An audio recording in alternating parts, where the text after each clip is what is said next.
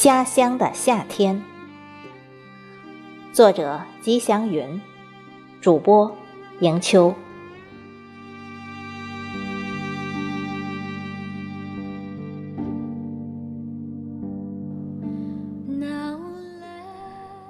家乡的夏天有三大特色：热、雨、雾，而热是主角。热是夏天的主旋律。家乡有句名言：“夏天不晒背，冬天要饿嘴。”不仅告诫人们要勤劳，也从侧面反映了夏天的炎热。家乡的夏热不同城市的热，它是两头凉，中间热，不像城市整天生活在蒸笼里。早晨起来，清风徐徐，即使没有风，也凉爽宜人。你若是个爱好锻炼或者习惯早起的人，这时一定行走在环村水泥大道上。两旁金黄的早稻和青玉的中稻，让你目不暇接。呛人的稻香，迷人的清脆，使你如痴如醉，如梦如幻。你的身影，也许惊动了在稻田里觅食的白鹭，它们舒展轻柔的翅膀，此起彼落，那柔美的身段。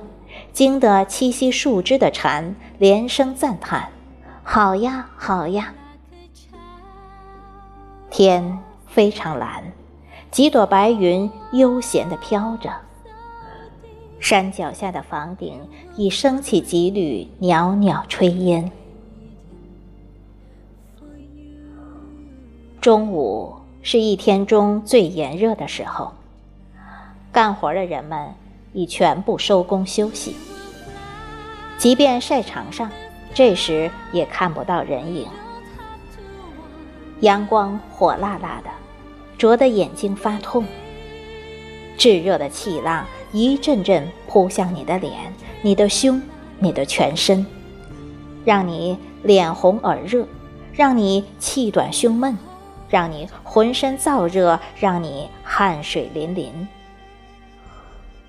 若你赤脚站在水泥地上，一定热得受不了，甚至烫起泡来。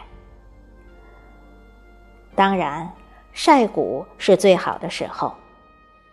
滴水的稻谷铺在水泥晒场上，水汽瞬间蒸发的无影无踪。水谷一天晒为干谷。这时，树叶不动了，鸟儿不飞了。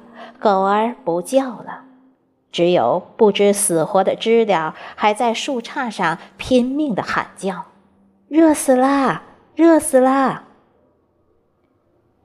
如果你有雅兴，把温度计放到阳光下，你会看到红线直往上窜，接近或超出四十刻度。若往水泥瓶上倒瓢水。你会看见一股白烟升起，此时热已达到终点，接近白炽化。晚饭过后，肆虐了一天的太阳疲惫下来了，渐渐收起了它的淫威，躲到西山休息去了。酷热终于走了。凉爽伴着夜色走进了山乡。不一会儿，圆圆的月亮出来了，高高的挂在天上，明亮的路灯放射出耀眼的光芒。人们活动起来了，大路上、乡道上，人们三三两两的散着步，聊着天。大树下、小院里坐着闲谈的人们。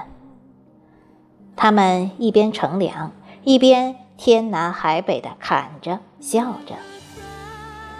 那欢快，那笑声，只有经受了夏热的熬炼，才能这么发自内心，才有那么爽朗，那么惬意。当月升中天，夜风微拂之时，人们已进入梦乡。此时，若不披衣盖毯，你定会凉得受不了，甚至感冒。因为夜深人静，天凉时，家乡的夏天，和美的夏天。